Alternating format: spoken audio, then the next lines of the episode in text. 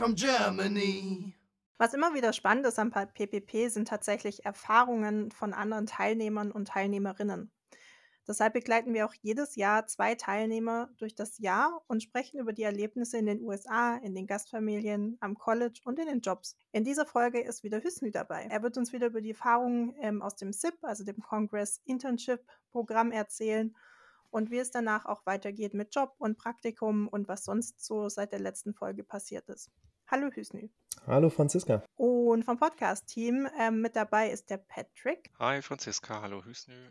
Und ich, genau, Franziska, ihr habt es gerade schon gesagt. Hallo Hüsnü. Ähm, seit der letzten Folge, die ja eigentlich gar nicht so lang zurück ist, weil wir letzte oder vorletzte Woche erst telefoniert haben und eine Aufnahme mit deinem Bundestagsabgeordneten gemacht haben, deinem Paten. Also es ist noch nicht so lang zurück, aber wir haben ja auch nicht alles angesprochen, was so in den letzten Monaten passiert ist. Von daher wollen wir da mal reingehen. Ich glaube, die letzte Folge haben wir ungefähr vor Weihnachten aufgenommen. Wie war denn so bei dir College-Abschluss und dann Weihnachten und Neujahr? Was ist da passiert? Ab Weihnachten ging es bei mir eigentlich richtig los. Davor gab es dann natürlich die College Finals. Ähm, das war bei mir sehr recht entspannt, weil ich für einen Kurs gar keinen Abschluss machen musste. Ich musste nur die Formulare, die ich vorher ausgefüllt habe, nur nochmal einreichen. Ähm, für einen Kurs musste ich nur einen Test machen mit 20 Fragen. Das war dann mein Final. Und für einen Piano-Kurs musste ich dann vor der ganzen Klasse zwei Stücke vorspielen, was äh, wofür ich, glaube ich, eine Woche gebraucht habe, bis ich die drin hatte. Was hast du denn ja. gespielt? Oh, ganz gute Frage. Kann ich dir sogar nicht mehr beantworten, weil ich nach dem Final gar kein Piano mehr angerührt habe. Ähm, da ist dann die Zeit und die Motivation äh, exponentiell nach unten gegangen. Okay, war aber ähm, so was Klassisches sozusagen, was man wahrscheinlich lernt, wenn man, wenn man Piano anfängt. Genau, das waren ganz kurze Stücke von klassischen ähm, Stücken. Es gibt ein Buch, äh, das heißt Piano One ABC, glaube ich. Und das ist so das To-Go-Buch, wenn man mit Piano anfängt, vor allem wenn man ähm, eigentlich gar keine Erfahrung hat. Da wird dann auf alles eingegangen, wie man die Finger benutzen muss, ähm, welche Buchstaben zu welchen Keys zugehören und natürlich so zwei, drei minütige ähm, Kunststücke. Cool. cool. Und wie war es? Hattest du dann so eine Frack und Anzug an auf der Bühne oder ähm, wie, wie kann man sich das vorstellen? Wer war da mit dabei? Nee, zum Glück nicht. Ich war ganz normal gekleidet. Ähm, es waren dann hauptsächlich nur Schüler aus meinem, aus meinem Kurs und noch aus einem anderen. Äh, die waren aber ein bisschen advanced, also die konnten schon längere Stücke spielen, auch flüssiger als wir im Vergleich zu denen. Ähm, da wurden wir dann alphabetisch alle aufgerufen, saßen dann da vorne und haben unseren Final Piece äh, vorgespielt. Im Endeffekt wurde das dann benotet und haben dann die Noten kurz vor Weihnachten bekommen. Und zum Glück, ähm, oder besser gesagt, nicht, nicht, zum Glück, sondern war mir auch schon klar, dass die guten, äh, dass die Noten äh, gut wären und äh, damit bin ich auch sehr stolz. Wenn du jetzt deine Noten mal anschaust und äh, du hast ja auch in Deutschland studiert, ne? Äh, oder beziehungsweise studierst du in Deutschland noch berufsbegleitend. Wie fandest du denn so die, den Anspruch beziehungsweise die Schwierigkeitslevel deines Semesters jetzt im Vergleich zu deinem deutschen Studium? Ganz einfach. Die amerikanischen Studien, vor allem die Kurse, die ich gewählt habe, waren Anfängerkurse. Die hatte ich schon zwar in Deutschland, aber auch wenn ich die nicht hätte, ähm, konnte man sich schon sehr schnell reinlesen und die Tests waren hauptsächlich Multiple Choice. Und meistens waren die drei, drei von vier komplett daneben. Also äh, zum Beispiel, wie öffnet man eine Tür? Man war dann die erste Antwort, man springt durch, man tritt die ein, man dreht den Türknopf und zieht die auf. Und da wusste man auch schon direkt, okay, die drei Antworten machen keinen Sinn, nehme ich lieber die Antwort. Und das war dann auch meistens richtig. Ähm, Wäre das dann wie in Deutschland gewesen, wenn man frei formulieren musste, wäre das, glaube ich, noch ein Stückchen schwieriger gewesen. Aber das ist halt sehr oberflächlich gewesen, in meiner Hinsicht her. Okay, okay. und das wird ja wahrscheinlich dann mit äh, höheren Kursen zumindest ein bisschen schwieriger. Vielleicht sind dann die Multiple-Choice-Fragen, erinnere ich mich auch gut dran, dass ich, dass ich die vorwiegend damals hatte. Vielleicht sind die dann zumindest nicht mehr ganz so eindeutig. Ja, das meinte mein Gastvater auch, dass die ersten drei Jahre in amerikanischen Colleges sehr einfach sind und im letzten Jahr muss man halt viele Papers schreiben, viel formulieren, Texte selber formulieren und halt zeigen, dass man das Thema verstanden hat. Und das ist, glaube ich, so bisschen schade, weil am Anfang gibt sich fast gar keine Mühe. Die verstehen das fast gar nicht. Und am Ende müssen die alles wieder verstehen. Das ist dann so ein ähm, Druck auf die Schüler, die das ausgeübt wird. Und das ist dann nicht so ein konstanter, sondern nur ein Jahr wird dann richtig krass ähm, darauf ähm, gepocht, dass man alles kann. Wie viele Semester hast du in Deutschland schon studiert? Äh, ich habe in Trimestern studiert, ähm, weil das so ein Privatstudiengang ist, was genau korreliert mit den Schüler äh, Schulferien. Und mein Studiengang geht vier Jahre anstatt drei, drei Jahre für Bachelor. Äh, ich habe schon zwei Jahre abgeschlossen, jetzt brauche ich nur noch ähm, zwei Jahre, wenn ich wieder in Deutschland bin. Okay. Cool. Wie war dann Weihnachten? Weihnachten war eine ganz besondere Erfahrung für mich, weil ich in Deutschland noch nie Weihnachten gefeiert habe. ähm, ich wusste nicht ganz genau, wie der Ablauf ist. Ich dachte, am 24. setzen wir uns abends zusammen und essen dann, wo, wofür ich auch mein Roadtrip geplant hatte und meine Schwester war da auch in New York. Hab dann gesagt, ja, ähm, am 25. mittags komme ich dann an.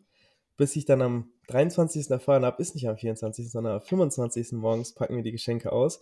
Über den Tag unterhalten wir sich dann mit der Familie und abends am 25. isst man dann ähm, das Weihnachtsdinner. Was dann muss ich halt ein bisschen umplanen. Aber im Großen und Ganzen war das sehr witzig, weil meine Gastfamilie hat so eine Tradition bei den Geschenken, dass die nicht die Namen draufschreiben, zu, an wen das Geschenk ist, sondern Andeutungen drauf machen. Also ein Geschenk war von meiner ähm, Gastmutter, das, da hieß es drauf, äh, from the Momster, also Mom und Monster, Monster zusammengemischt, uh, to the German Boy. da wusste dann auch jeder direkt, äh, okay, das ist hieß nichts. Bezüglich den Geschenken fand ich das auch sehr ähm, berührungsvoll, weil mein Gastvater hat mir eine ähm, mobile Reifenaufpumpmaschine äh, geschenkt, weil er wusste, ich werde einen Roadtrip machen und was kann Schlimmeres passieren, als dass ein Reifen äh, nicht genug Druck hat. Hab dann noch ein Red Sox T-Shirt bekommen. Ähm, was ich verschenkt habe, war an meinen Gastvaters, er trinkt gerne Wein. Und über das Jahr habe ich so gemerkt, man muss immer neue Erfahrungen machen und er ist so einer, der kauft sich immer die gleiche Sorte, gleiche Marke. Und ich dachte mir, was gibt es da Besseres, ihm einfach eine Kollektion zu schenken, die er noch nie getrunken hat. Habe ihm dann so eine Weinkollektion geschenkt. Meiner Gastmutter habe ich Kerzen, ähm, Dekor, Blumen ähm, in die Richtung geschenkt. Und meinem Gastbruder habe ich ein 5 Kilo äh, Gurkenglas mit Süßigkeiten und noch äh, zwei Flaschen Wein geschenkt. Warum ein 5 Kilo Gurkenglas? Also waren in dem Gurkenglas Gurken drin oder Süßigkeiten? Da, da waren Gurken drin, ja. Ach so. Äh, ich bin durch Walmart gelaufen, als ich, was, äh, als ich die Geschenke kaufen wollte. Und zufälligerweise stand da ein überdimensioniertes Glas mit extrem großen Gurken, eingelegten Gurken, wohlgemerkt. Und ich dachte mir so, die sehen zwar lecker aus, aber das wäre witziger, wenn ich die jetzt Weihnachtsgeschenk verschenke. hat er auf jeden Fall ähm, auch witzig gefunden, hat die dann auch, glaube ich, am gleichen Tag gegessen, was ich immer noch äh, sehr respektvoll finde. Fünf Kilo Gurken in einem Tag. wow. Hast du nichts abgekriegt, okay. Wobei, eine halbe habe ich sogar abbekommen und das war gefühlt ein normales Glas Gurken, weil die halt so extrem riesig waren. Die waren so groß wie mein Vorarm. das war auf jeden Fall äh, das hat nochmal so ein bisschen äh, Freude reingebracht und am Abendessen kam dann noch Familienfreude, haben dann gegessen und dann hieß es auch für mich Abfahrt nach New York, um meinen Roadtrip äh, bis nach Miami anzutreten. Und wann bist du dann äh, angekommen in New York City an dem Abend? Ich bin um 8 Uhr abends losgefahren, war dann gegen 12 Uhr in New York und meine Schwester war da auch habe dann mein Auto geparkt, habe mich dann mit meiner Schwester getroffen, haben dann noch was gegessen und haben den, haben das Wochenende war das, glaube ich, das Wochenende verbracht, also zwei, drei Tage. Ähm, von dort aus kam noch eine andere PPPlerin nach New York City, weil sie in Upstate New York gewohnt hat, kam sie dann mit dem Bus runter, habe sie dann mit eingesammelt und sind nach Baltimore runtergefahren. In Baltimore haben wir dann noch einen anderen PPPler angeholt, äh, beziehungsweise waren wir dann drei Leute und äh, sind dann um 19 Uhr abends ungefähr da angekommen. Normalerweise, wenn man einen Roadtrip macht, wenn man äh, 7 Uhr irgendwo ankommt, dann sagt man sich, okay, weiterfahren lohnt sich nicht. Aber nicht in den USA. Wir sind schnurstracks gerade weiter runtergefahren bis nach North Carolina, waren dann, glaube ich, 2 Uhr morgens in einem Hostel und haben dann äh, die Nacht dort verbracht. Am nächsten Morgen ähm, waren wir halt alle froh, weil mein Auto von Boston nach New York ähm, Probleme gemacht hatte. Ähm, das Motorkontrollleuchte ist angegangen. In New York habe ich dann ähm, halben Tag nochmal Sensoren gekauft und habe die versucht auszutauschen. Einen konnte ich austauschen, den zweiten nicht. Habe dann den Fehlercode gelöscht und bis nach Baltimore hatten wir auch keine Probleme. Da haben wir uns nicht viel gebracht, äh, gedacht. Aber an die Stadt erinnere ich mich ganz genau, in North Carolina, Jacksonville. Ähm, sind wir losgefahren, haben getankt, alle voller Vorfreude nach Miami und auf einmal stottert der Wagen auf der Auto, äh, stottert mm. das, der Wagen auf der Autobahn und die Motorkontrollleuchte geht wieder an.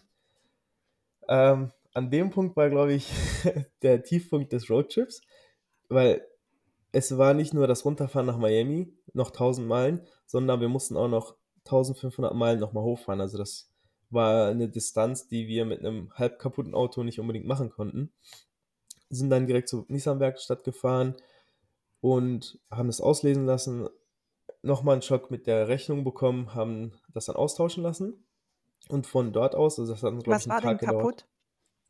Ähm, der zweite Sensor, den ich nicht austauschen konnte, weil er ganz unten im Motor lag. Aber es waren nur die Sensoren, ne? Also das heißt, Glück gehabt im Sinne von, dass, dass an dem Auto eigentlich nichts weiter gefehlt hat. Okay, das hätte ja noch ja, schlimmer sein können. Das stimmt. Ja. Glück im Unglück. Jetzt weiß ich, was ein Crank- und Camshaft-Sensor alles so machen kann, wenn man die nicht austauscht. Ähm, haben die ausgetauscht, sind dann schnurstracks gerade weiter nach Miami runtergefahren. Haben dann, glaube ich, noch eine Nacht in North, äh, North Florida übernachtet, weil wir dann noch sieben Stunden fahren mussten und von dort aus sind wir weitergefahren, bis wir auf der Autobahn, ähm, ich glaube vier Stunden entfernt von Miami, ein Auto kam von hinten an und hat dann ganz gehupt und die Lichter angemacht mit einem Wisconsin-Kennzeichen. Und wir dachten so, ey, haben wir jetzt was irgendwie verloren oder was ist jetzt los? Aber nein, es waren andere PvPler, die von Wisconsin runtergefahren sind, ähm, die uns auch in Miami treffen wollten. Und ähm, irgendwie hatten wir Glück und haben die dann irgendwie auf der Autobahn gesehen, was mega witzig war sind dann mit denen äh, bis nach Miami runtergefahren. Cool. Das ist ja witzig, dass die euch dann noch da eingesammelt haben, ne? Aber nochmal einen Schritt zurück. Wie war denn das äh, Treffen mit deiner Schwester? War das die Schwester, die das PvP toll fand oder die, die eher so ein bisschen skeptisch war? Das war meine Schwester, die das PvP toll fand. Und sie ist auch so ein bisschen fasziniert von der amerikanischen Lebensweise. Das Treffen war, ich würde sagen, schon ähm, anders, weil meine Schwester außerhalb in Deutschland zu sehen oder halt nicht in den gewohnten Umfeld, ist ein bisschen komisch, weil jetzt ähm, bis zu dem Zeitpunkt hatte ich mit meiner Familie gar keinen Kontakt und dann so ein bekanntes Gesicht zu sehen, mitten in New York oder halt ähm, so in New York ist ganz komisch. Ähm, natürlich war das so ein bisschen emotional, man sieht sich wieder, aber auf der anderen Seite fand ich, dass es ähm, nicht so schlimm war, vor allem auch der Abschied, als ich weggefahren bin ähm, weil ich wusste, ich werde die wiedersehen nach einem Jahr. Ist schwierig zu beschreiben, aber so die Vorfreude, dass ich meine Familie sehe, war nicht so ganz da. Hört sich ein bisschen komisch an, aber ich bin halt in diesem amerikanischen Leben so angekommen, dass ich mir das Jahr so erleben will und neue Leute kennenlernen will. Und dann die Schwester zu sehen, äh, bringt dann natürlich so ein bisschen die Connection, Connection nach Deutschland wieder zurück. Ähm, und das war schön, ja. Cool. Das heißt, du warst mit deiner Schwester das Wochenende dann in New York, beziehungsweise die hat dir dann beim Sensor ausbauen und einbauen geholfen. Genau. okay. Da haben wir dann, äh, genau, das war dann auch so ein Punkt von mir, was ich noch machen wollte, ist den Weihnachtsbaum vor dem Rockefeller Center zu sehen. Da sind wir hingefahren, ähm, haben dann noch Sushi gegessen. Ähm, wobei ich den Zuhörern sagen kann auch, dass der Weihnachtsbaum vom Rockefeller Center äh, der Name ist größer als der Baum. Man steht davor und denkt sich so, äh, ist das jetzt der Vorbaum? Also gibt es da noch einen anderen? Äh, weil der halt schon groß ist, aber jetzt nicht so imposant, als ob ich mir das vorgestellt hätte. Ähm, genau, da haben wir halt so ein bisschen Sightseeing gemacht mit meiner Schwester. Cool. Und äh, jetzt bist du nach äh, Miami runtergefahren und was habt ihr in Miami gemacht? Äh, große Strandparty oder wie habt ihr Silvester gefeiert? Mhm. Wir waren drei Tage oder zwei Tage vor Silvester dort. Ähm, erster Tag war natürlich, jeder kommt an, man wartet auf die anderen Leute, hat dann Pizza gegessen und am nächsten Morgen sind wir direkt äh, zum Strand, ich glaube, jeden Tag waren wir, glaube ich, am Strand und solange die Sonne draußen war, sind wir auch nicht wieder reingegangen, weil ähm, der Strand in Miami ist für Dezemberverhältnisse sehr warm mit Shorts und dann auch ins Wasser gehen zu können. Ähm, an einem Tag haben wir sogar ein Sandcastle gebaut. ähm, und natürlich ähm, Silvester waren wir dann erstmal am Strand, sind dann wieder zurück zum Hotel. Zum, ähm, genau, zum Hotel und abends, kurz vor, kurz vor Mitternacht, sind wir dann nochmal zurück zum Strand und da gab es dann äh, riesengroßes Feuerwerk. Viele Leute waren am Strand. Ähm, man konnte sehr viele Leute kennenlernen. Also man hat da sehr komische Leute gesehen, sag ich mal, weil Miami ist ja halt auch eine wohlhabende Gegend. Man sieht dann schon viele Lamborghinis, Porsches und Autos, die man normalerweise in den USA nicht sieht. Und die sind halt auch anders gekleidet. Also da ist so ein bisschen ähm, so straight in your face Attitude. Also ich finde ich super cool, weil ähm, die Meinungen von anderen Leuten sagt denen nichts. Also da, das merkt man, dass die dann ähm, einfach so rumlaufen, wie die wollen. Das ist dann auch schon sehr interessant zu sehen, wie stark sich die USA von Gebiet zu Gebiet unterscheidet. Ähm, genau, am Silvester hatten wir dann die Party und am, ich weiß nicht, ob das vor oder nach Silvester sind, äh, war, haben wir eine Everglades Tour gemacht. Wir wurden direkt vom Hotel mit dem Bus abgeholt, sind dann in so ein, nicht genau in die Everglades gefahren, also vor Everglades, sag ich mal. Und da gab es dann so einen Freizeitpark, ähm, wo wir mit einem Luftboot einmal so eine Runde gedreht haben, ähm, Babykrokodil halten konnten und noch so einen kleinen Zoo, wo Albino, äh, Krokodil, ein Albino-Krokodil mit einem V und so exotische Tiere drin waren, die man dann beobachten konnte. Äh, und von dort aus sind wir dann wieder zurück nach Miami Beach gefahren mit dem Bus. Und da ging dann auch wieder die, das Strandleben weiter. Also, da waren wir dann, glaube ich, noch am Strand. Ein bisschen Sightseeing haben wir gemacht nach Silvester sind wir fast, äh, sind fast alle abgereist. Ähm, am 3. war das, glaube ich. Und wir hatten halt noch den Plan, weil wir erst am 8. in DC sein mussten, nach Key West runterzufahren. Da konnten wir dann noch zwei andere PPPler davon überzeugen, wo wir dann am letzten Tag, wo jeder abgereist ist, nach äh, Florida City gefahren sind, was im Süden von Florida ist. Und haben uns da ein Motel gemietet am nächsten Morgen sind wir dann nach äh, Key West runtergefahren. Das war, glaube ich, so vier Stunden Autofahrt über eine, äh, ein Ausblick, was man sich gar nicht vorstellen kann. Man fährt da hauptsächlich nur über Brücken, übers Wasser. Die Sonne ist prallt von oben runter. Ähm, das Klima ist warm. Keine Staus. zum das ist der absolute Hammer, ja. Ich erinnere mich da auch gern dran zurück. Und äh, ist unbeschreiblich. Als wir angekommen sind, haben wir dann Auto geparkt, haben dann Sightseeing gemacht und sind zum üblicherweise zum Strand gelaufen.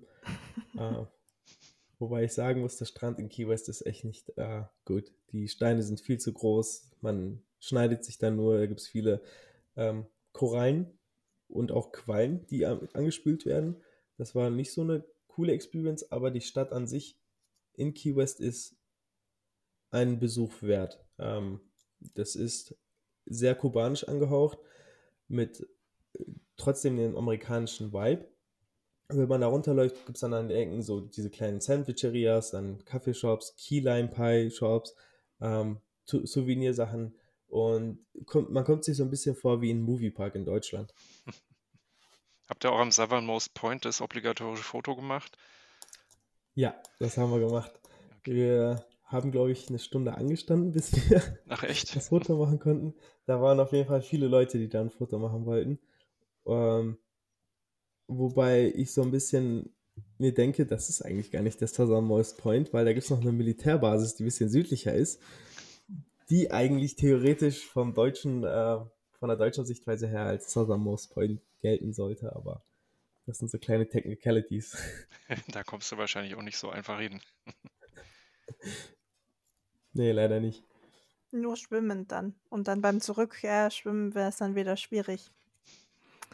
Das heißt, ihr wart dann da noch mal im Süden und seid dann wieder langsam nach Washington DC hochgefahren, weil ihr da Zwischenseminar hattet, richtig? Genau. Ähm, langsam im Sinne von schnurstracks gerade, weil nach dem Schreck mit dem Auto dachten wir uns, wir wollen eigentlich nicht mehr viel sehen. Die Zeit hat dann auch so ein bisschen angedrückt und sind dann, haben noch eine Nacht in North Florida übernachtet und von North Florida aus sind wir an einem Tag, glaube ich, 10 oder 12 Stunden direkt hochgefahren nach DC und haben dann in dem Hotel eingecheckt, wo wir auch Zwischenseminar ähm, haben. Und was ist dann da bei dem Zwischenseminar passiert? Was sind da die Inhalte von dem Seminar? Ähm, das Zwischenseminar ist nicht von CBYX organisiert, sondern von American Councils, was mit dem State Department zusammenarbeitet. Das waren vier Tage. Die ersten zwei Tage haben wir Washington Tour gemacht. Also wir waren beim Washington Monument, ähm, Weiß, das Weiße Haus, viele Museen haben wir uns angeguckt. Ähm, das Coolste ist auf jeden Fall National Art Gallery, hieß es, glaube ich. Da sind wir dann halt dahin gefahren. Und am dritten Tag ähm, vor der Abreise ähm, haben wir Zettel bekommen, wo wir Termine mit unseren Congressmen hatten, weil wir PPPler äh, quer durch die USA verteilt sind, haben, hat American Councils dafür gesorgt, dass wir Termine in den jeweiligen Büros bekommen, entweder Senatoren, ähm, Congressmen. Bei mir war das der Fall, dass ich ein, nur einen Termin hatte, äh, und zwar um drei Uhr nachmittags. Aber die Zeit an dem Tag konnte ich dann damit nutzen, dass ich meine Official Badge ID fürs Kongress besorgen konnte, weil ich habe mein Büro besucht, habe dann gesagt, ja, ich hatte euch ja angeschrieben, äh, wäre das denn möglich, dass ich mein Badge jetzt schon bekomme, damit ich halt im Nachgang nicht irgendwie nicht reinkomme, weil ich wusste nicht, dass man als Amerikaner oder auch als Besucher einfach in die Büros reingehen kann. Ich dachte mir, man muss da immer seine Badge haben, um reinzukommen. Dann habe ich da so ein bisschen Druck gemacht und die haben mir das dann auch ausgestellt.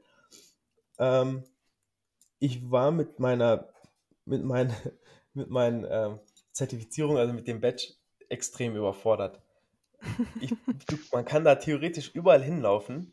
Ähm, ich war im Rayburn Haus, was Süd, das südlichste Bürogebäude vom, auf, auf der Hausseite ist.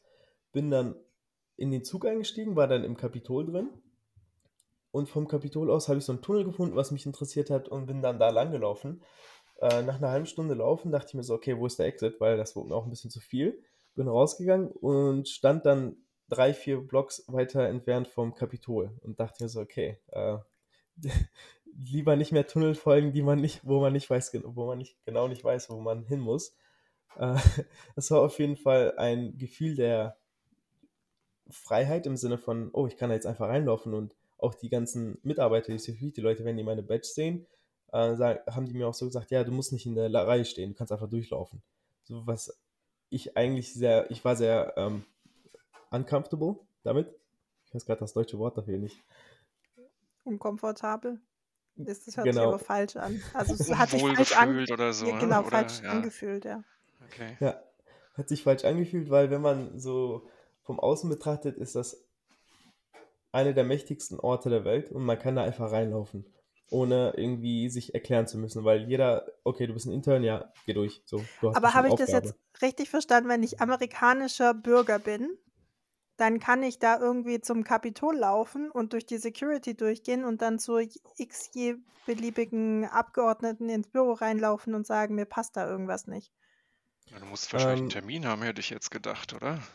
Äh, nicht unbedingt. Echt? Ähm, nicht ins Kapitol. Also man muss nicht unbedingt Amerikaner sein, man, auch Touristen können da rein. Das ist für jeden offen. Ähm, das Kapitol, also, äh, nur um so geografisch das darzustellen, das Kapitol ist in der Mitte Mhm. Und rechts und links davon, also äh, westlich und östlich davon, gibt es noch drei verschiedene große Bürogebäude, wo einmal die Hausmember ähm, sitzen und auf der anderen Seite die Senatoren. Und die Gebäude kann jeder rein. Man kann, wenn man jetzt sagt, okay, ich komme aus ähm, dem sechsten Distrikt aus Maryland, ähm, guckt seinen Congressman nach und dann sieht man auch sein Büro, wo das ist, im Rayburn, Harthouse ähm, und noch äh, Long, Longworth war es, glaube ich, das, äh, das dritte. Man geht dann da einfach rein, durch die Security-Check und kann dann ins Büro laufen und sagen, äh, guten Abend, äh, mir passt das nicht. Äh, kannst du das bitte dem Congressman weiterleiten? Oder wenn man Glück hat, den, man sieht dann den Congressman, was sehr unwahrscheinlich ist. Also das ist ähm, offen für die Public. Da kann jeder rein. Ist uns auch passiert in meiner ZIP-Phase, dass da jemand reinkam und dann ähm, lautstark sich beschwert hat. Aber das ist, glaube ich, so ein Zweck oder der, der Sinn dahinter, dass die Bewohner egal wo in den USA, äh, seine Meinung äußern können. Also Freedom of Speech. Das gehört, das ist auch ein Teil davon. Voll spannend, weil in meiner Zeit damals erinnere ich mich, dass ich auch mehrmals im Austin Capitol oder in Texas Capitol drin war. Und ja, du läufst halt durch so eine Security durch und kannst da überall durchlaufen, aber dass das so im großen Regierungsgebäuden ähm, auch so ist und da so plus minus keine große Security ist. Ähm, also wahrscheinlich darfst du auch keine Waffen und so mit reinnehmen, aber dass du da trotzdem einfach irgendwie reinlaufen kannst, schon auch spannend äh, zu wissen, oder? Ja, auf jeden Fall. Es gab auch Tage, als ich im ZIP war, wo ich gleich nochmal äh, zu sprechen komme, dass ähm, jeder wusste, dass die Congressmen im Office sind und viele Lobbyisten, Interessengruppen äh, Privatpersonen sind dann da rumgelaufen. Das war wie auf Tag der offenen Tür. Jeder konnte da rein, weil die wussten, okay, die Congressmen sind da, vielleicht erwische ich die. Aber nochmal zurückzukommen, um das auf, auf das Zwischenseminar. Äh, ich hatte dann mein Meeting mit ähm, der Senatorin Elizabeth Warren, dachte ich zumindest, bis ich gemerkt habe, dass es nur eine Stafferin ist. Ähm, und das Zweck des Meetings ist einfach nur, um zu zeigen, dass die Deutschen hier in den USA was sie alles erlebt haben und welche Möglichkeiten der Kon das Kongress und der Deutsche Bundestag uns Jugendlichen ähm, gegeben hat. Und natürlich auch ein paar politische Fragen zu stellen. Bei mir war das leider der Fall, dass ich mit einer Stafferin gesprochen habe, die nicht in dem Gebiet gearbeitet hat, wo ich die Fragen gestellt habe, weil ich hatte Interesse an der Finanzpolitik. Ähm, die Fiskalpolitik war dann auch interessant für mich, aber sie war dann eher für ähm, die medizinische Seite. Deswegen konnte sie mir nicht viele Fragen beantworten. Aber der Austausch war dann trotzdem sehr gut, weil man im Leben sehr wenig die Möglichkeit hat, ähm, wenn man nicht in den Kreisen ist, mit einer Staffen, mit einem Stafferin zu, äh, zu sprechen und einen Termin zu bekommen. Genau. Und ähm, das war dann der Vor- bis Nachmittag und abends ging es dann für uns als Abschiedsgeschenk von American Council zu einem Basketballspiel von äh, Washington Wizards. Cool. Ja, und am nächsten Tag war dann auch schon die Abreise für jeden, außer für mich. Das wollte ich nämlich sagen. Du bist dann direkt da geblieben, so wie, wie sich das eben äh, angebahnt hat, ne? wenn du schon alles organisiert hast, äh, dass du dann dein Badge hast und so weiter. Ging es dann direkt weiter? War das so irgendwie, ich weiß nicht, sonntags fertig und montags hast du dann dein mhm. CIP angetreten, was wir ja auch nochmal, glaube ich, kurz erklären wollten, was da dahinter steckt. Ähm, dann können wir ja direkt mal dazu übergehen. Wir haben es ja in der letzten Folge auch schon angekündigt, ne, dass wir das nachdem wir es mit Frank äh, Schwabe zusammen mal besprochen hatten, ja nochmal ein bisschen tiefer beleuchten wollten. Mhm. Ähm, das CIP ist ein Subprogramm vom PPP, das bedeutet Congress Internship Programm. Wenn man als einer der 75 ausgewählt ist, äh, wurde, hat man die Möglichkeit, sich über das Jahr, ich glaube September ist die ähm, Abschlussphase, sich nochmal auf das Congress Internship zu bewerben, hat dann ein Interview wieder mit dem CBYX-Team und man, wenn man Glück hat oder wenn man halt die Qualifikation dafür hat, wird man als einer von fünf aus den 75 ausgewählt, im Kongress sechs Wochen ein Internship zu machen. Ähm, vorab kann ich schon sagen, dass man nicht die freie Wahl hat, bei wem man arbeiten will, auch nicht äh, welche Partei. Man wird einem Congressman zugewiesen. Dafür muss man auch ähm, sehr offen sein, was man, ähm, was man erleben will. Es kann sein, dass man bei dem komplett Right-Wing äh, äh, komplett Right-Wing Congressman landet oder beim Senator ähm, oder auch komplett anders, dass man bei einer Nancy Pelosi äh, gelandet wäre, hätte sein können oder ähm, so ähnlich. Also man hat viele Optionen, die man selber nicht auswählen kann, man wird einfach nur zugewiesen. Und ansonsten lebt man dann die sechs Wochen bei einem Host, ähm, so wie bei einer Gastfamilie. Bei mir war das der Fall, dass ich nicht direkt in DC gelebt habe, sondern in Maryland, in Riverdale, was, glaube ich, mit dem Auto eine halbe Stunde entfernt ist. Mit dem Zug ungefähr 45 Minuten. Und das war auch ein Grund, warum ich ähm, mein Roadtrip mit, dem Auto, mit meinem Auto gemacht habe, weil ich dann mein Auto in DC habe und es benutzen kann, von meinem Host zur Zugstation zu fahren. Das heißt, du bist dann mit dem Auto zur Zugstation und von mit dem Zug dann in die Innenstadt äh, zum, zur Arbeit. Genau. Also 8 Uhr morgens bin ich losgefahren mit meinem Auto, war dann 10 nach, 15 nach an der Zugstation, bin dann noch eine halbe Stunde mit dem Zug reingefahren und bis man durch die Security reinkommt, bis man sein Büro findet, ähm, ist man dann pünktlich um 9 Uhr da. Und wie viele Stunden hast du dann da die Woche gearbeitet? das ändert sich sogar von Büro zu Büro. In meinem Fall war das, wenn wir out of session sind, also wenn der Congressman nicht in DC ist, von 9 to 5 mit ungefähr einer Stunde, anderthalb Stunden Pause. Und wenn der Congressman im Office war, ähm, hieß es von 9 to 6, also eine Stunde extra. Ähm, die Arbeitszeiten, es kann auch vorkommen, dass man ein Office erwischt, die sagen, äh, du arbeitest nur von zu Hause, also ähm, Mobile Work, aber es ist immer so ein bisschen die Frage von, ähm, will man von zu Hause arbeiten? Kann man da noch Möglichkeiten schaffen? Weil bei mir hieß es am Anfang auch so, ähm, ja, wir geben dir jetzt einen Laptop, äh, ersten Tag bist du hier und die nächsten vier bis fünf Wochen bist du erstmal zu Hause, bis du dann wieder reinkommen kannst. Das hat mir ehrlich gesagt gar nicht gepasst, weil ich habe es nicht eingesehen, jetzt diese Möglichkeit zu haben und dann nicht mittendrin zu sein, sondern nur die Aufgaben zu erledigen, weil ein großer Part vom ähm, Congress Internship Programm ist, dass man viele neue Leute kennenlernt, ähm, neue Perspektiven und wenn man nur von zu Hause aus arbeitet, sieht man das gar nicht. Ich habe mich dann, ich würde sagen, ein bisschen reingeschmuggelt, weil ich habe da, ich glaube, jeden Tag einmal gefragt, ja, ähm, ist denn was, hat sich denn was geändert morgen? Kann ich denn da reinkommen? Äh, habe dann, glaube ich, von den vier Wochen, wo ich eigentlich komplett zu Hause arbeiten sollte, nur drei Tage zu Hause gearbeitet, weil ich mich jeden Tag irgendwie reinschmuggeln konnte. Und die letzten zwei Wochen hieß es dann, okay, wir haben sowieso Out of Session, da haben wir jetzt genug Platz, da kannst du reinkommen. Das war dann äh, recht entspannt. Und was waren dann so deine Aufgaben, während du da in dem Praktikum dabei warst? Mhm.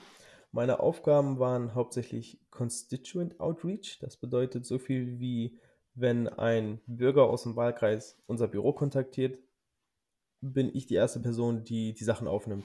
Das ist, ähm, Telefon habe ich zum Beispiel nicht angenommen, ähm, aber ich habe Rückrufe getätigt. Also wenn jemand angerufen hat, hat gesagt, ähm, ja, dieser Sender wird abgeschalten, ich will, dass der Congressman sich einsetzt, dass er nicht abgeschalten wird.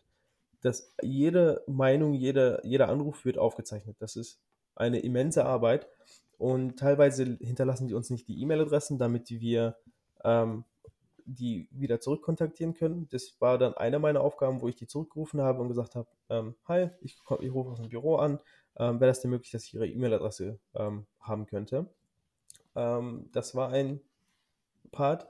Ähm, der zweite Part war, also eine Aufgabe, andere Aufgabe war zum Beispiel äh, Constituent Letter schreiben. Da haben wir, man kann seinen Congressman nicht nur über Telefon, sondern auch über E-Mail anschreiben ähm, und darauf auf jede E-Mail wird auch geantwortet. Und da war das dann auch meine Aufgabe, ähm, E-Mail zu verfassen in dem in der Blickweise äh, von meinem Congressman. Also da musste ich auf jeden Fall viele Newsletter mit ähm, der Meinungen von meinem Congressman, ähm, vorherige Briefe durchlesen, bis ich dann einen Brief formulieren konnte. Das hat dann, glaube ich, bei meinem ersten zwei Tage gedauert und ich würde jetzt sagen, 200 Seiten durchlesen bis ich dann gemerkt habe, oh, okay, der hat da schon mal einen Brief geschrieben, das ist so deine, seine Meinung. Und das wird dann natürlich von, äh, von meinem ähm, Intern Coordinator nochmal überprüft. Und ansonsten Voicemails gibt es dann auch, die wir dann durcharbeiten mussten. Ähm, da ich mit in meinem Büro einer von acht Interns war, musste das natürlich alles durchkoordiniert werden. Jeden Morgen haben wir eine Nachricht bekommen über sowas wie, also ähnlich wie Discord. Da gab es dann halt so einen Intern-Channel, wo dann die Aufgaben verteilt wurden und die Aufgaben, die wir dann bekommen haben, mussten dann erledigen. Das heißt, Sie haben also wirklich diese immense Arbeit, also alle, die irgendwie sich melden beim Congressman mit Anliegen, ja, werden berücksichtigt, jede E-Mail, jeder Anruf. Du hast eben gesagt, aufgezeichnet. Wie, wie, läuft das? Das ist dann auch so, dass man dann noch das dokumentieren muss, sozusagen, wenn, wenn, wenn man so ein Telefongespräch geführt hat? Wir haben ein Google-Dokument gehabt, also ein Excel-File, wo die Personen, die äh, am Telefon waren, äh, erstmal den Namen, Telefonnummer, E-Mail-Adresse und natürlich auch ihr Anliegen aufschreiben mussten. Ähm, von dort aus ging es dann weiter, die in unsere Software einzuarbeiten.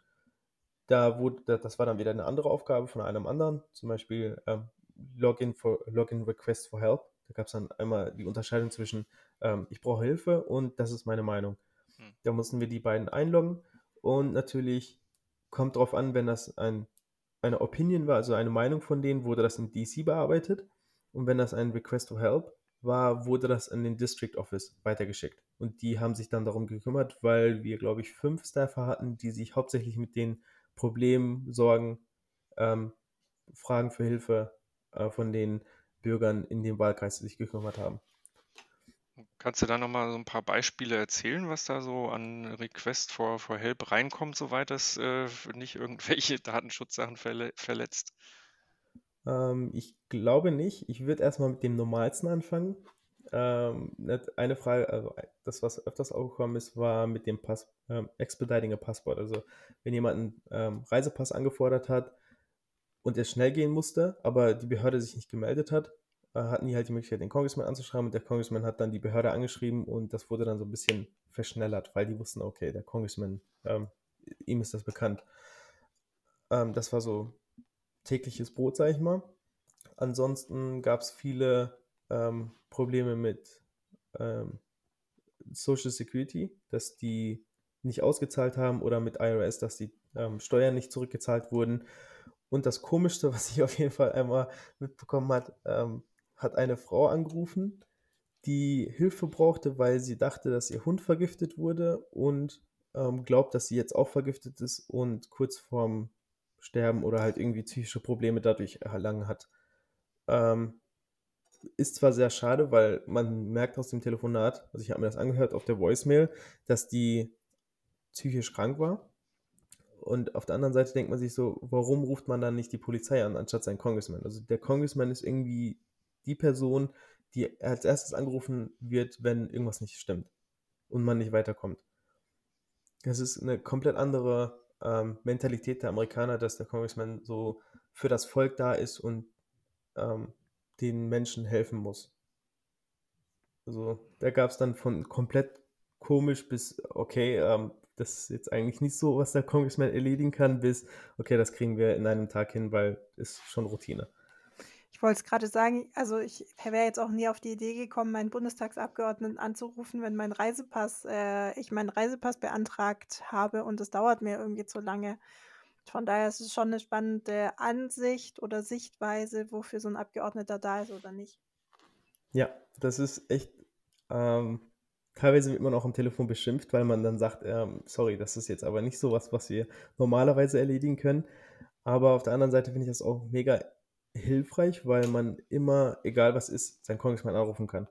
Und der irgendjemand nimmt ab, auch wenn das nur ein Intern ist, das wird, die Information wird immer weitergeleitet.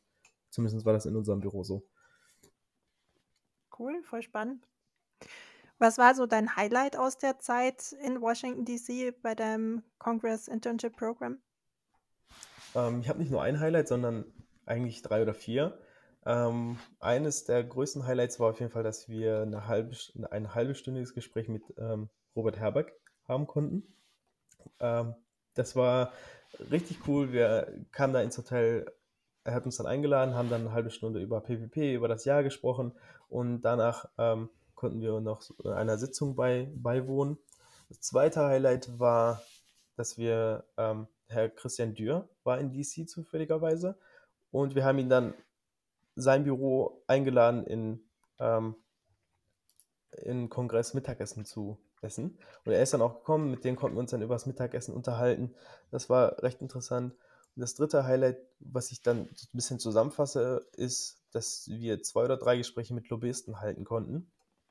Ähm, weil Lobbyisten ist immer so ein bisschen die Meinung, dass die eigentlich nur versuchen, den Congressman zu beeinflussen und sozusagen, ja, hier, die, äh, die wollen drei Milliarden machen, äh, willst du da mal nicht helfen, mäßig? Und wir spenden die auch. Aber das ist gar nicht der Fall. Es gibt natürlich solche äh, Lobbyisten, aber auf der anderen Seite gibt es dann auch Lobbyisten, die wir gesprochen haben, wie zum Beispiel von der Medical Institution war das, glaube ich, der war ein Lobbyist von der Medi äh, Medical, Medical Kreisen, der dann äh, den Kongress erklärt hat, also sozusagen Lehrerfunktion hatte, ähm, zu erklären, warum denn diese Droge oder warum denn diese Methode ähm, getestet werden sollte.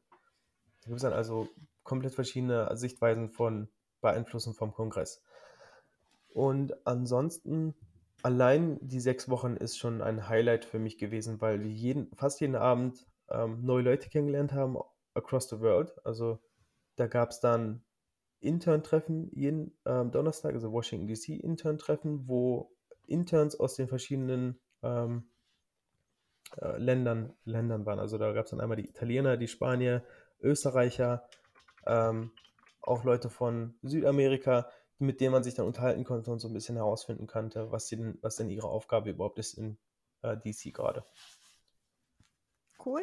Klingt, klingt voll spannend, auch so das mal mitzuerleben, wie da so der Politikbetrieb äh, läuft und ähm, was so genau so ein Lobbyist macht oder welche Unterschiede es da dann auch gibt, ja. Jetzt ähm, ja. ist ja tatsächlich so eine äh, CIP, du hast gesagt, dass du so zwischen 35 und 40 Stunden gearbeitet hast, ähm, ist ja jetzt nur ein Teil von deinem Leben da gewesen. Was hast du denn so in der Freizeit gemacht, ähm, während du da in, den, in Washington warst? Äh, in meiner Freizeit habe ich mich hauptsächlich mit meinen anderen Mit-CIP-Lern ähm, irgendwas gemacht. Da haben wir dann erstmal die ersten paar Wochen Washington DC erkundet ich glaube, das erste Wochenende sind wir sogar nach, äh, zum Skydrive in Virginia gefahren, wo wir dann im Nationalpark so halb Autobahn, sag ich mal, auf verschiedenen Bergen rumgefahren sind, was eine richtig coole Aussicht ist. Das kann ich auch auf jeden Fall jedem empfehlen. Und ansonsten gab es dann in der Woche meistens immer ähm, Happy Hours hießen die, ähm, wo ich dann mit meinen Internen in meinem Büro was gemacht habe. Da sind wir dann irgendwie in Essen gegangen und von dort aus haben wir uns dann nochmal getroffen, haben dann ähm, in, in der Bar getroffen, haben dann äh, dort uns unterhalten, weil ein großer Teil von ähm, Arbeiten auf dem Hill ist Kaffees holen und sich zur Happy Hour treffen. Äh, das, das hört sich zwar sehr abwertend an, aber Kaffee, Kaffeetreffen ist sowas wie, ähm, ich habe jetzt eine Stunde Mittagspause oder nach der Mittagspause äh, will ich mal in dem Bereich von Schülern, ähm, also Schulsystem reinschnuppern. da gibt es dann eine Person, wo man im Register sehen kann, okay, der, sein Fachgebiet ist Schülerreform oder äh, Schulreform und dann trifft man sich mit dem zu Kaffee und kann dann so ein bisschen ihn aushaken, so ein paar Fragen stellen. Das ist dann so ein äh, üblicher Coffee-Treff. Und Happy Hours sind meistens, dass man sich mit den Leuten aus dem Büro oder andere Leute mal kennenlernt, weil wenn man in den Kreisen unterwegs ist oder in die verschiedenen Bars geht, wo die ganzen ähm, Arbeiter auf dem Hill sind, kann man dann halt nochmal Connections ähm, prüfen. Die erste, also wenn man sich unterhalten hat, ist dann immer die erste Frage, kann ich deine Karte haben? Oder äh, kann ich deine Kontaktinformation? Danach trifft man sich dann nochmal zum Kaffee.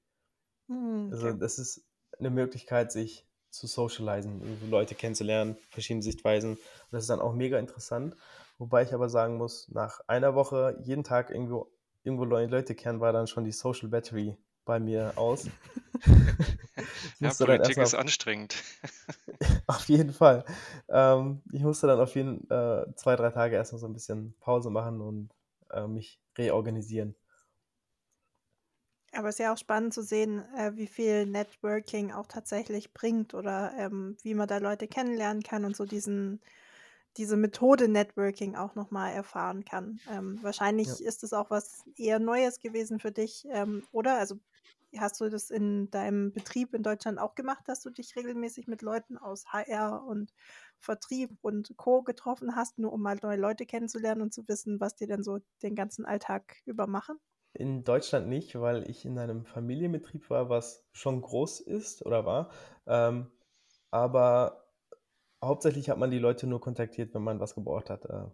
ja, mein, meine Gehaltsabrechnung stimmt nicht, können wir uns nochmal kurz treffen. Dann, das war die einzige Kontaktperson mit der HR aber so normal auf Leute hinzuzugehen und zu sagen, ey, ich finde interessant, was du machst, kann ich mal erfahren, was du, äh, was du denn äh, so über den Tag machst, war gar nicht der Fall bei mir. Und bis man sich dann da einlebt und so versteht, okay, das ist eigentlich gar nicht ähm, komisch für die, weil wenn mich jetzt in Deutschland jemand angeschrieben hätte, gesagt hätte, oh, ich arbeite bei dem Unternehmen, hast du denn mal Lust, dich zum Kaffee zu trinken, würde ich erstmal zweimal gucken und sagen, ähm, so, eigentlich Lust habe ich ja jetzt nicht drauf, ich kenne dich gar nicht. Aber in DC ist das ganz normal gang und gäbe, dass man sich dann kennenlernt und ähm, Sachen austauscht. Hm. Wenn wir mal nochmal dazu gehen, wir hatten ja im ersten Gespräch mal so eine Bucketlist äh, besprochen, Dinge, die du gerne machen möchtest in den USA und unter anderem war da das Thema Chicago und St. Patrick's Day auf der Liste. Ähm, und jetzt weiß ich natürlich, weil ich dir auf Instagram folge, dass du da warst. Möchtest du mal was erzählen, wie das so war und ähm, wie grün war der Fluss wirklich? Ja, gerne. Ähm, ich hatte ja, glaube ich, auch im Podcast vorher gesagt, dass ich das nicht glaube, dass der grün angemalt wird. Die Meinung habe ich geändert. ähm, wir waren übers Wochenende da und eine Woche vor St. Patrick's Day wird der Fluss in Chicago grün angemalt. Und wir hatten ein Hotelzimmer, was genau den River überguckt hat. Und um 11 Uhr oder 12 Uhr fahren dann, fuhren dann die Schiffe rum, wo die irgendwas ins Wasser, Wasser geschmissen haben. Ich weiß nicht was, ich habe es recherchiert, aber es ist eine Geheimformel, so eine Farbe, die nicht die Fische beeinflusst, ähm, komplett natürlich ist und ähm, aber giftgrün ist. Also man kann es nicht betonen. Giftgrün. Das, innerhalb einer halben Stunde war der ganze Fluss komplett grün. Man sieht die ganzen Menschenmassen mit äh, grünen Masken, grün, alles eigentlich, mit T-Shirts und solche Sachen. Und ist eine komplett andere Atmosphäre in Chicago eine Woche vor dem St. Patrick's Day zu sein, weil es sehr imposant ist, von einem Tag auf den anderen die Farbe des Flusses zu wechseln.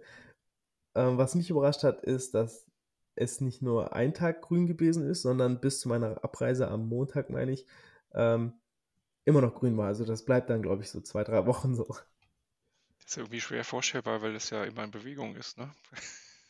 Dachte ich mir auch, aber die kriegen das irgendwie hin, dass es grün bleibt. Es ist, ich weiß nicht, wie die, also wenn man, wenn ich jetzt ein Fisch wäre und das Wasser auf einmal grün wird, würde ich, glaube ich, mich erschrecken.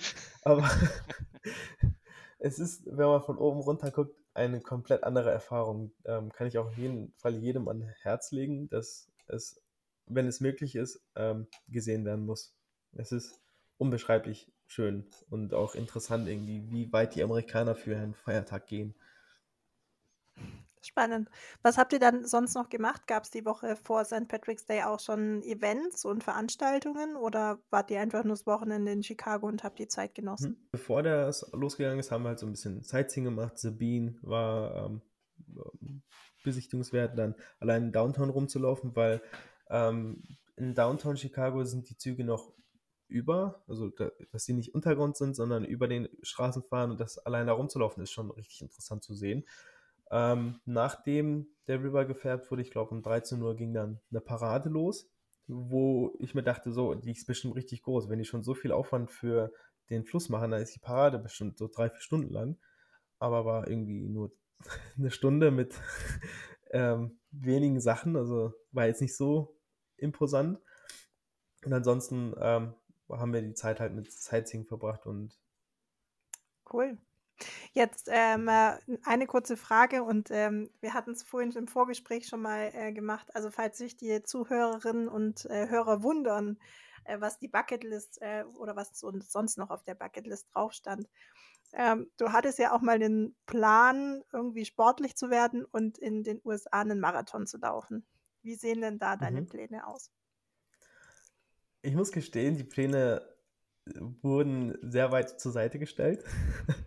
Äh, das fing damit an, dass ich in Boston Marathon gar nicht mitmachen kann, bevor ich überhaupt einen Marathon gelaufen bin. Dann hatte ich die Möglichkeit, letztes Jahr nach Portland zu fliegen, was mir dann aber für den Preis und für den Zeitraum ähm, zu teuer war. Ich glaube, der Flug war 400 und dann nochmal sich einschreiben zu lassen, war 170 Dollar. Und ansonsten ähm, hoffe ich darauf, dass ich die nächsten Monate eventuell noch einen Marathon laufen kann aber ich weiß, dass ich ähm, in April ist das Boston Marathon ähm, da hingehen werde und mir das auf jeden Fall anschauen will, auch wenn ich nicht mitlaufe. Ähm, aber das ist, glaube ich, auch so ein Thema von, man kommt ins Ausland, man hat so viele Erwartungen, man will so viel machen. Ähm, man kann nicht alles machen und ich finde es auch halb so wild, dass man nicht alles machen kann. Und es ist auch nicht schade, dass ich da jetzt nicht unbedingt mitlaufen kann. Dafür habe ich aber viele andere Erfahrungen gesammelt. Also das kann ich auch jedem potenziellen Bewerber, ähm, also 40. PPP-Teilnehmer, die das jetzt schon wissen, sagen, dass manche Sachen hört sich mega easy und mega äh, interessant an, aber die Realität ist dann meistens schwieriger, aber das sollte keinen irgendwie traurig machen, ähm, dass man das nicht machen konnte. Und du bist ja zumindest irgendwie zwischendurch mit deinem Gastbruder bei irgendeinem so Rennen mitgelaufen. Ne? Da ging es irgendwie durch so ein Stadion, erinnere ich mich daran, dass du das mal erzählt hast, relativ am Anfang von deinem Auslandsaufenthalt. Das, das Spartan Race war es, glaube ich, oder? Ich erinnere mich noch dran. Da, da habe ich auch gedacht, ja, genau. Respekt, wie man sich quälen kann. ähm, genau, ich weiß nicht mehr, wann das war. Ich glaube, das war im Oktober, wo wir dann den Spartan Race gelaufen sind. Ich bin auch, glaube ich, einer der wenigen Leute, die zweimal im Fenway-Stadion drin waren und noch kein Baseballspiel gesehen haben, gesehen hat. Ich war einmal in äh, Spartan Race und vor Weihnachten, ich glaube eine Woche vor Weihnachten, hatten wir dann noch die Möglichkeit, einen Wasabi Bowl zu sehen. Ähm, das sind so verschiedene Bowls von College Footballs und die hatten dann die Möglichkeit, im Fenway Stadion gegen ein anderes Team zu spielen. Also da haben wir dann ein Footballspiel im Fenway Stadion gesehen. Cool wollen wir nochmal in die Richtung Bewerbung und Job gehen? Gerne. Du bist jetzt ähm, seit oder nach dem CIP bist du jetzt wieder zurück genau. in Boston und hast auch mit der Arbeit angefangen. Ne? Und vielleicht kannst du uns mal berichten, wie das in der Übergangszeit gelaufen ist und wie du auch überhaupt erstmal den Job gefunden mhm. hast. Wenn man das CIP bekommt, wird dann die Arbeitsphase um sechs Wochen gekürzt. Also man fängt dann nicht Mitte Januar an, sondern erst, April, äh, ab, erst im März. Also hat man dann nur vier Monate. Ich kann jetzt schon sagen, dass das für mich sehr schwierig war, einen Job zu finden. Allein aus dem Grund, weil ich nicht wusste, ab wann ich genau in ähm, Boston bin. Also ich wusste, dass ich ab Anfang März da bin, aber da ich nach Weihnachten ähm, direkt losgefahren bin, hatte ich halt nicht so die Möglichkeit, mich mit vielen Unternehmen zu unterhalten. Ich habe natürlich, glaube ich, zehn Interviews gehalten, in der Position, die ich eigentlich haben wollte, als ähm, Accountant oder Controller oder Assistant Accountant, Bookkeeper, habe mich äh, bei ca. 300 Unternehmen beworben. 300? Wow, okay. Gibt es da auch schon irgendein Tool für, das einem das, das abnimmt? Das klingt ja schon echt äh, mächtig. Also ich muss auch gestehen, 150 von den Bewerbungen waren äh, ohne E-Mail, sondern über LinkedIn oder Indeed habe okay. ich mich beworben. Aber das Hauptproblem, was ich gesehen habe, war, dass ähm, wenn ich das Bewerbungsgespräch bei einem Mal lief ähm, richtig gut. Die haben mir dann ähm, auch angeboten, ja, du kannst auch direkt los anfangen. Ich habe dann gesagt, ja, sorry, ich bin im Kongress erstmal bis März. Wäre das dann für sie in Ordnung? Ja, die meinten, okay, geht klar. Und dann kommt immer das Thema auf, ja, wie sieht es denn aus nach August? Weil auf ihren Visa-Papieren steht, dass sie bis August gehen. Haben sie da schon was anderes beantragt? Aber da das, da wir als PPP ein spezielles ähm, Visum haben, wo wir ein Jahr hier leben dürfen, arbeiten bei jedem Unternehmen, aber nach zwei Jahren wieder in Deutschland leben müssen, nach einem Jahr, ähm, war das sozusagen der Dealbreaker für die. Ähm, das hat mich sehr viel Aufwand gekostet, um überhaupt das Thema so ein bisschen zu vernachlässigen, also nicht als Haupttopic zu machen, aber das kommt immer wieder auf. Also ähm, man kann sich, wenn man ähm, Glück hat, auf jeden Fall bei großen Unternehmen bewerben und dann kommt dann rein. Aber ich hatte in dem Fall gar kein Glück. Ich wurde bei jedem abgelehnt, ähm, konnte fast keinen Job finden, bis auf den Job, ähm, oder auf den Assistant Teacher Job und das, äh, da hatte ich dann wieder Glück um Unglück, dass meine Gastmutter die Besitzerin von der Schule ist und ganz genau weiß, wie das mit den dann abläuft, dass sie Schwierigkeiten mit dem Job finden haben und da darf ich dann jetzt ähm, bis Ende des Jahres arbeiten. Aber bevor wir dann darüber sprechen, würde mich nochmal interessieren, also du hast dich bei diesen Bewerbungen, die du jetzt mal irgendwo im, ich sag mal, im Finanz- äh, oder Bankumfeld geschrieben hast, hast du dich ähm, dann auf einen, einen, vollen Job beworben. Du hast dich also nicht irgendwie konkret auf ein Internship beworben, also Praktikum, wo man auch weiß, es gibt eine Zeitlimitierung. Habe ich das so mhm. richtig verstanden? Genau. Mhm. Ähm, das Problem, das ich hatte mit den Internships, war, dass die entweder unbezahlt oder nur 1000 mhm. Dollar im Monat waren. Und das kam für mich ehrlich gesagt nicht in Frage, 40 Stunden zu arbeiten und dann nicht mal äh, mein Leben zu finanzieren zu können. Ähm, komplette Ausweichmethode war dann McDonalds oder sowas wo ich dann ähm, handwerkliche Arbeit machen kann. Ähm, aber einen Vollzeitjob zu finden, was zeitlich limitiert ist, ähm, ist eigentlich unmöglich. Hm. Ja, aber spannender Ansatz, weil auf der anderen Seite würde ich denken, dass äh, in Amerika ist es ja leichter oder üblicher, vermeintlich einen Job zu wechseln oder auch eben kurzfristig anzutreten ne, und dann vielleicht auch nicht für alle Zeit zu machen. Hätte ich tatsächlich jetzt gedacht, dass da auch mal irgendwo eine Möglichkeit kommt, dass einer sagt, ja gut, dann kommst du erstmal und arbeitest, ne, wenn du dich mit den Qualifikationen überzeugst und, und mhm. bist dann halt gegebenenfalls nachher auch relativ leicht wieder weg. Ne? Das, das wäre so eine Überlegung, die einem da kommt. Aber es ist auch immer so ein bisschen die Frage, ähm, wie ehrlich man ist, weil ich hatte nämlich mhm. tatsächlich die gleiche Frage wie du. Ähm, also ich hatte damals ein Angebot bei Apple zu arbeiten. Es wäre irgendwie aber auch Nachtschicht im irgendwie Support gewesen, wäre aber voll cool gewesen, weißt du, Apple auch im äh, Lebenslauf zu haben.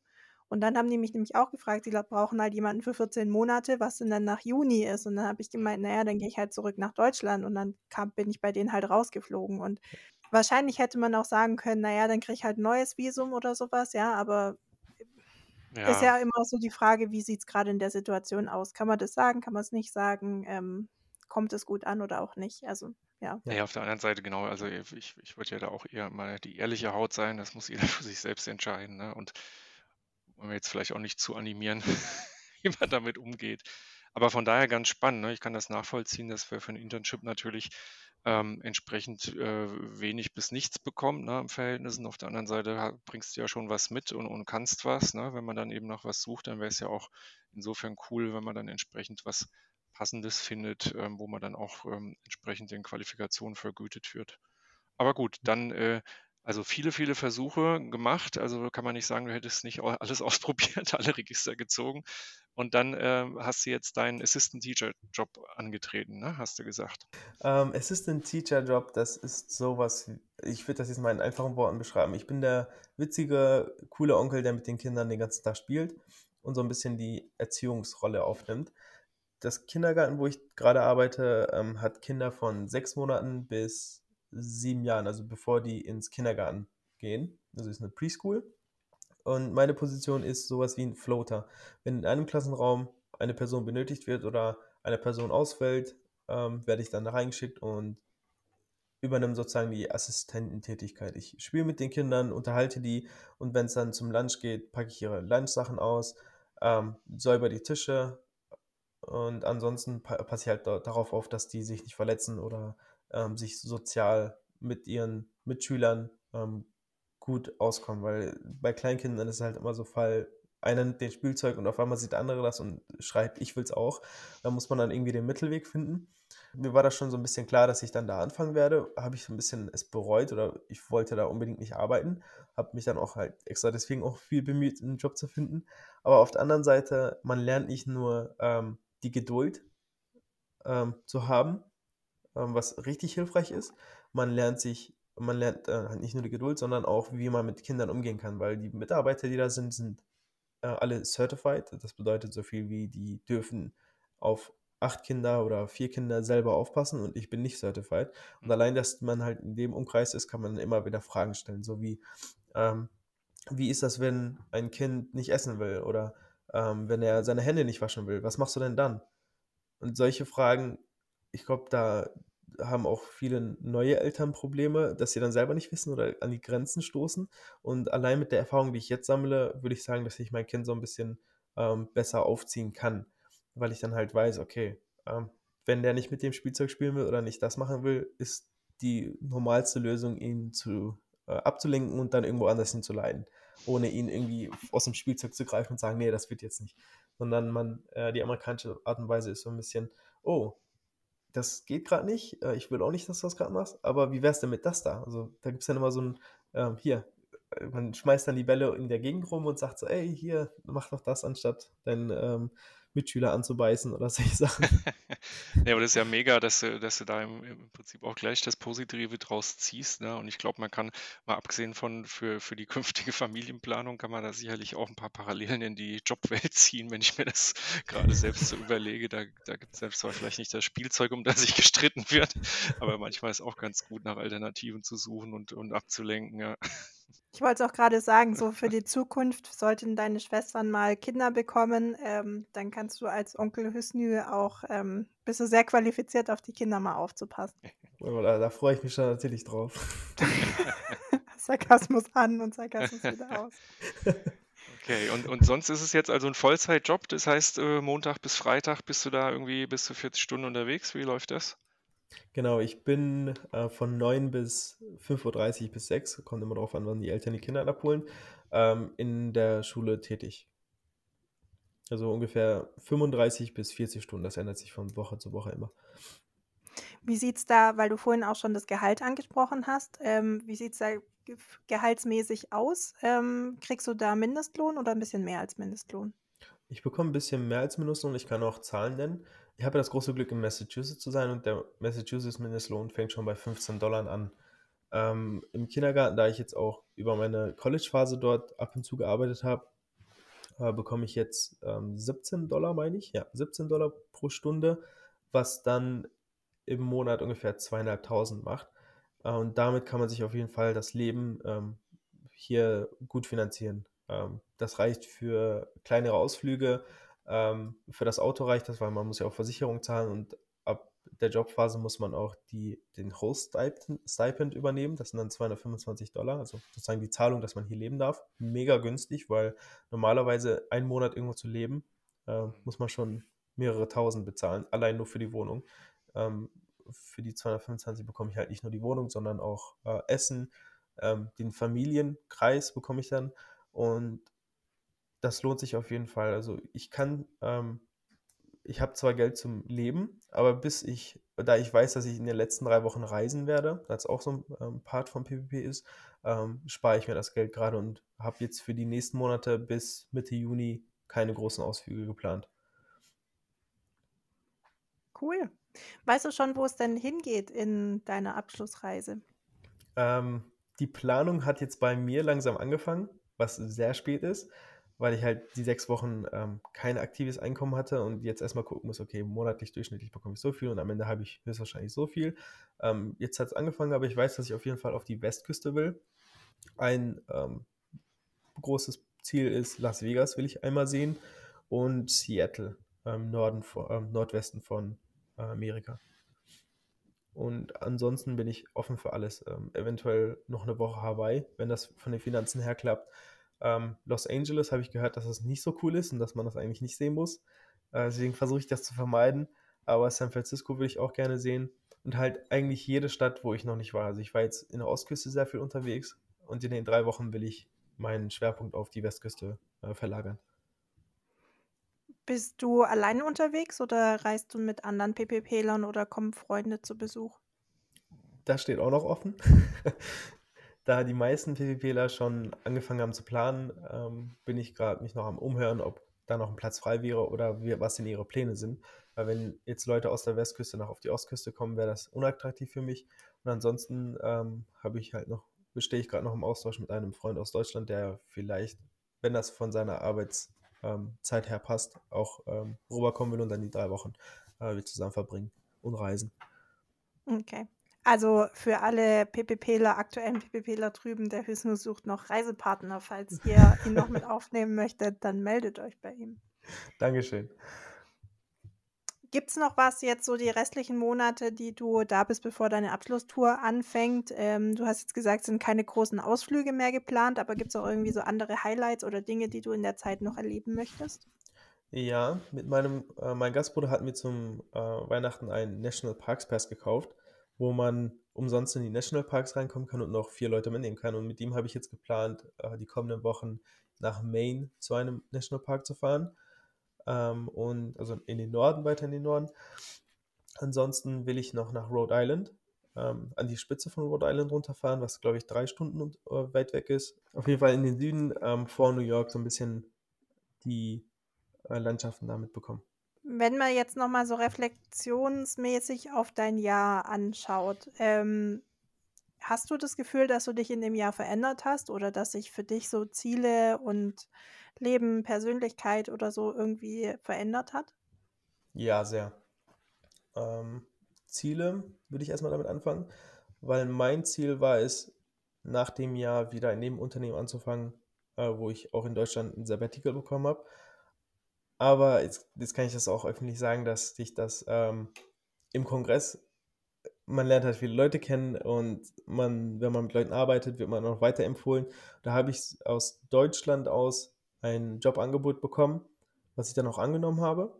Also da hat sich schon mal mein Ziel verändert und allein aus dem Grund würde ich sagen, dass äh, die Ziele in meinem Leben, wo ich eigentlich schnurstracks hinterher war, sich sehr schnell ändern können. Ich weiß, dass ich auf jeden Fall mein Bachelorstudium noch zu Ende machen will, aber von dort aus mehr als zwei Jahre kann ich auch nicht planen. Also ähm, allein die Zusage für ein PPP zu bekommen, war ein bisschen überraschend, äh, war überraschend für mich, das hat dann eigentlich meine komplette Lebensförderung so ein bisschen über den Kopf geworfen. Aber auf der anderen Seite denke ich mir, ich bin noch jung, ich bin sehr flexibel und wenn man jung, flexibel interessiert und ähm, schnell lernt, sage ich mal, also man interessiert ist, was man macht, ähm, hat man halt sehr viele Türen, die sich öffnen, die man dann auch verfolgen kann. Von der Persönlichkeit her würde ich sagen, dass mich Schwierigkeiten, die äh, einen das Leben äh, reinwirft, gar nicht mehr beeinflussen, weil in Deutschland kann ich mir vorstellen, wenn ich Probleme mit dem Auto oder äh, mit der Gastfamilie, mit meiner Familie finanzielle Probleme hätte, wäre ich, glaube ich, komplett aufgeschmissen, wüsste nicht, was ich machen soll. Aber jetzt ist das so, oh, äh, meine Bremsen halt nicht mehr. Ja, was macht man denn da?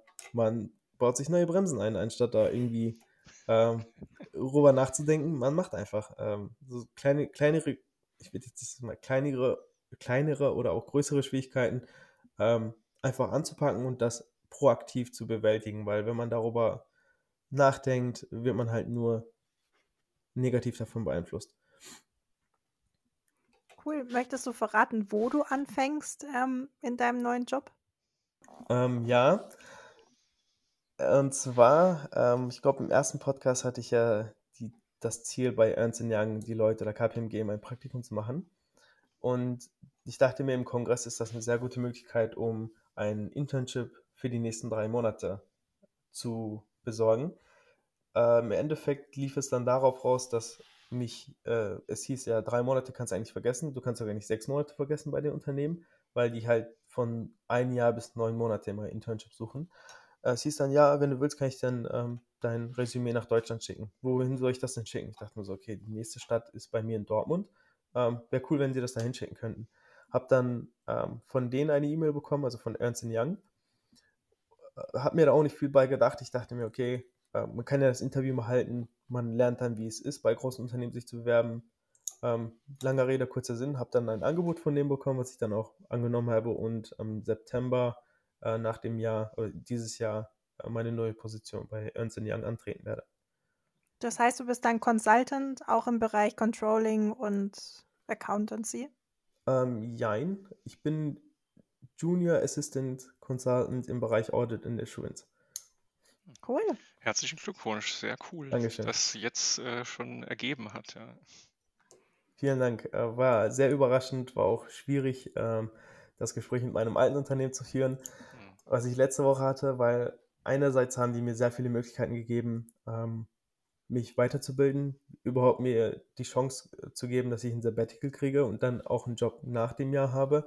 Ähm, werde ich nie im Leben vergessen. Ähm, auch die Ausbildung, die ich bei Hosch hatte, äh, war exquisit. Also ich habe sehr viele Themenbereiche im Unternehmen kennengelernt, durfte Projekte angehen, die ich eigentlich als Auszubildender mir selber nicht angetraut habe. Aber die Geschäftsführung war da sehr unterstützend und hat mich ähm, bei jedem meiner Lebensentscheidungen unterstützt, auch mit dem Studium, was eigentlich sehr ungewohnt ist, dass ein Unternehmen sagt, okay, äh, finanzieren wir. Naja, aber irgendwann mal, also ich sag mal mal so, du kannst ja immer noch zurückkommen, ne? Wenn du irgendwie mal feststellst, du bist jetzt äh, drei, vier, fünf Jahre in einem Consulting-Bereich und du möchtest wieder was anderes machen und das kommt für dich in Frage, kannst du A wieder zu denen zurückgehen und ähm, ich meine, so eine Möglichkeit, auch wie so ein PPP oder auch mal so ein Jobangebot oder sowas, ähm, warum nicht machen und es mal ausprobieren? Und ähm, wenn du im Positiven mit deiner alten Firma gegangen bist, kann ja. mal bei Bedarf ja auch wieder positiv zusammenkommen. So. Ja, ist auf jeden das Fall stimmt. immer gut, da noch die ähm, Verbindungen aufrechtzuerhalten. Und, und gerade das im Guten ist, ist immer sehr wichtig. Dann kann man auch nach ja. Jahren gegebenenfalls ja nochmal sehen, was sich ergibt. Die äh, Geschäftsführung war auf jeden Fall sehr verständnisvoll äh, dafür, dass ich diese Entscheidung getroffen habe, ähm, weil die waren auch mal jung, auch sehr ambitioniert und sie wissen auch, wenn so eine Möglichkeit kommt, die kommt vielleicht nur einmal im Leben und wenn man die nicht ergreift, ähm, war es das dann auch. Also, da bin ich auch sehr froh darüber, dass das im Guten auseinandergegangen ist. Cool.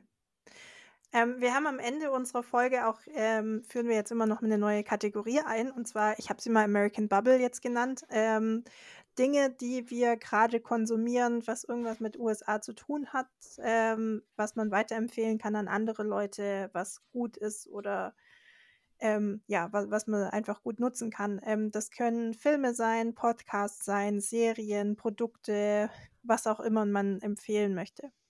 Ähm, Patrick, möchtest du mal anfangen?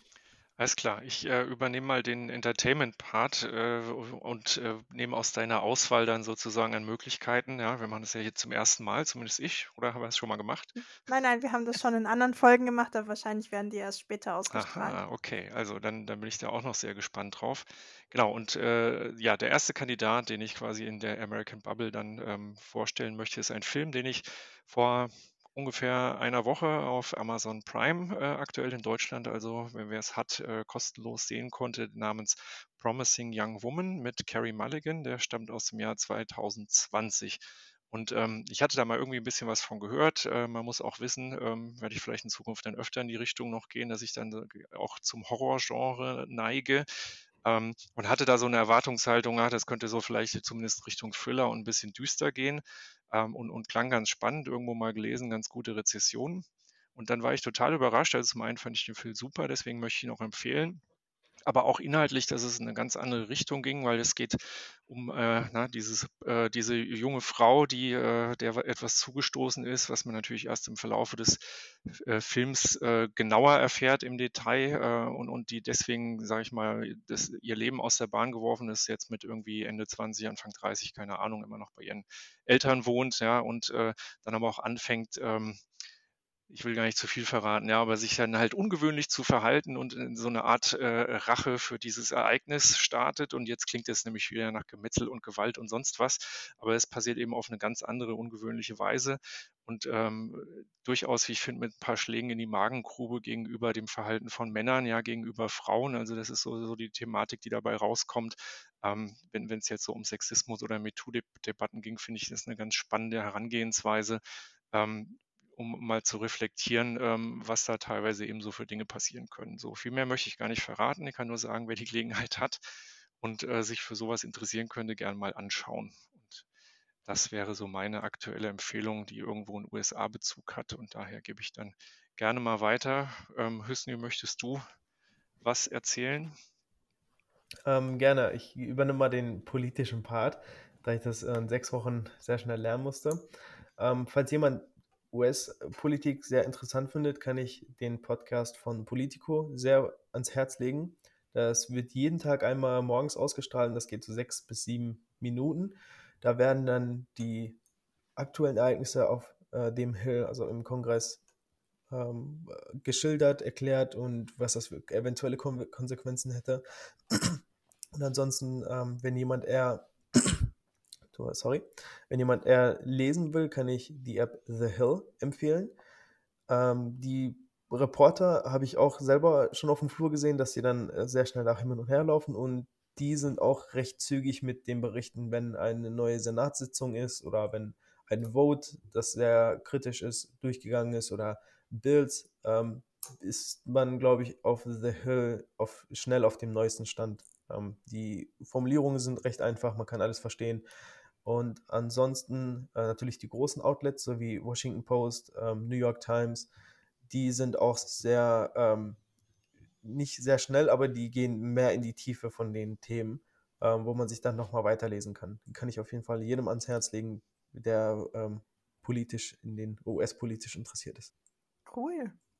Ich habe tatsächlich noch zwei Podcasts, die ich euch empfehlen kann. Und zwar ist das einmal eine Podcast Podcast-Folge ähm, Roe vs. Wade. Ähm, vielleicht habt ihr das letztes Jahr mal ja mitbekommen. Ähm, in den USA wurden die Abtreibungsrechte gekippt, ähm, beziehungsweise wurde ein Gesetz äh, oder richterliche Entscheidung Roe vs. Wade gekippt, ähm, weswegen es jetzt in vielen Bundesstaaten nicht mehr legal ist, abzutreiben. Und da gibt es eine super Folge von Eine Stunde History von Deutschlandfunk Nova. Ähm, die heißt auch Roe vs. Wade. Ähm, da geht, wird so ein bisschen dieses die Geschichte dahinter ähm, erklärt, wie kam es dazu, ähm, welche Gesetze spielen damit rein, wie ist die Situation jetzt und heute. Und ähm, ich fand es total spannend, äh, sich mal da zu beschäftigen von der gesetzlichen Ecke. Und das Zweite ist, ähm, viele wollen ja auch ins Ausland, um nochmal eine Sprache kennenzulernen, näher zu lernen, tiefer zu lernen. Und da gibt es von SWR 2 Wissen einen tollen Podcast, ähm, der heißt It's Never Too Late, wie Erwachsene neue Sprachen lernen. Und das beschreibt so ein bisschen die Herangehensweise, wie man Sprachen lernt. Und ähm, vielleicht gibt es da so ein paar Tipps für Leute, die gerne ins Ausland wollen und sich vorher nochmal mit der Sprache beschäftigen wollen. Sehr gut. Ähm, Hüsnü, hast du noch was zu erzählen bzw. Ähm, zu ergänzen, was wir jetzt vergessen haben? Von meiner Seite aus wäre es das. Sehr cool. Vielen, vielen Dank, dass du wieder mit dabei warst und von deiner Zeit in den USA berichtet hast. Und ähm, gefühlt haben wir jetzt eine unserer längsten Folgen aufgenommen. Ähm, vielen, vielen Dank. Ähm, falls ihr als Hörer oder Hörerinnen euch bei uns melden wollt, uns Feedback geben wollt oder auch Themenvorschläge habt für neue Folgen, dann meldet euch unter podcast.ppp-alumni.de. Und ansonsten wünschen wir euch viel, viel Spaß und seid gespannt, was so die nächsten Folgen mit sich bringen, weil wir haben ganz coole Folgen noch in petto und äh, nehmen die demnächst auf und da kommt noch ganz viel. Bis dann. Ciao. Tschüss. Tschüss. Greetings from Germany.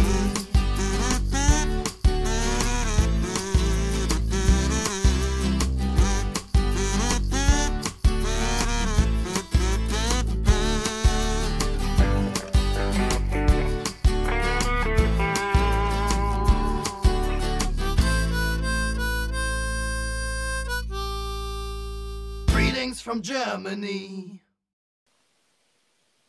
Greetings from Germany ist eine Produktion des PPP Alumni e.V., dem ehemaligen Verein des Parlamentarischen Patenschaftsprogramms für junge Berufstätige. Für Fragen und Anmerkungen meldet euch bei podcast.ppp-alumni.de.